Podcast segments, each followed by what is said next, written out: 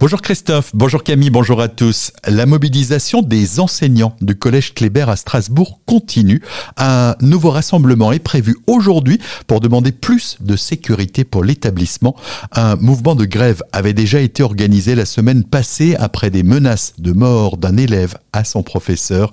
Âgé de 14 ans, l'adolescent a été exclu temporairement dans l'attente de son conseil de discipline prévu le 19 décembre prochain.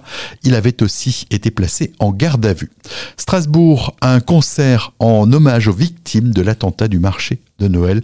Il aura lieu le 11 décembre, 5 ans, jour pour jour, après le drame au cours duquel shérif Shekat avait tué 5 personnes et en avait blessé 11 autres. Un concert donc qui aura lieu au Palais de la Musique et des Congrès de Strasbourg à partir de 19h. De nombreux artistes locaux ont dès à présent répondu présent.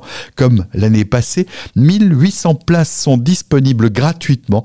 Il suffit de réserver sur le compte Facebook de l'association des larmes au sourire, créé tout particulièrement en hommage aux victimes de cet attentat.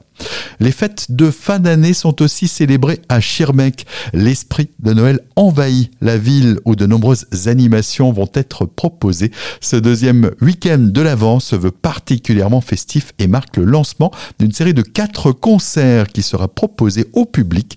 Pour en parler, Guy Schmitt, adjoint au maire en charge de l'animation, était au micro de Solène Martin. Samedi donc 9 décembre, nous aurons une animation faite par les commerçants, animation Proval, avec la venue de Saint-Nicolas l'après-midi dans les rues à partir de 15h. Il y aura également des promenades à Dodane, vente de crèves, vin et jus de pommes chaud. Et sur ce même jour, le samedi 9 décembre, un petit marché de Noël des artisans créateurs de 10h à 18h, rue de l'église.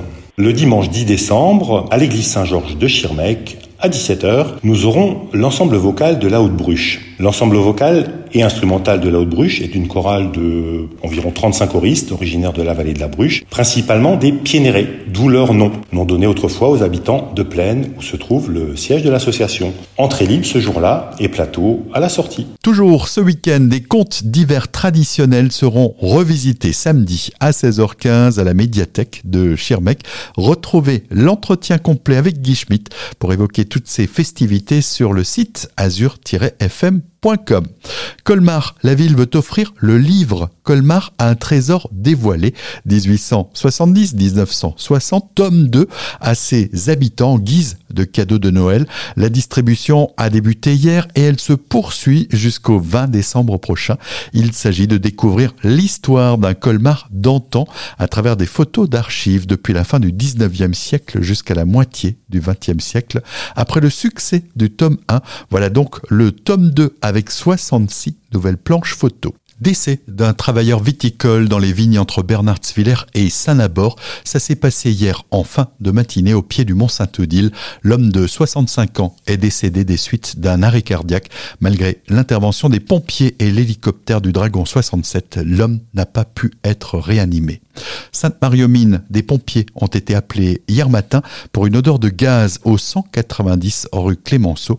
Du gaz ayant été détecté dans l'habitation, les deux occupants ont été évacués, mais il aura fallu sonder le sol pour identifier la fuite qui se trouvait sur le réseau enterré. Enfin, Triste affaire jugée hier au tribunal, un habitant de Markolsheim a été condamné à 9 mois de prison ferme après avoir agressé dans un restaurant de Botsheim son voisin de table en lui tailladant le visage à grands coups de couteau. La victime a subi 22 points de suture. L'auteur des coups de couteau, ivre-mort au moment des faits, peine à justifier son acte gratuit. L'homme en est à sa septième condamnation. Il devra également se faire soigner. Son arme a été saisie et il a interdiction d'entrer en contact avec sa victime.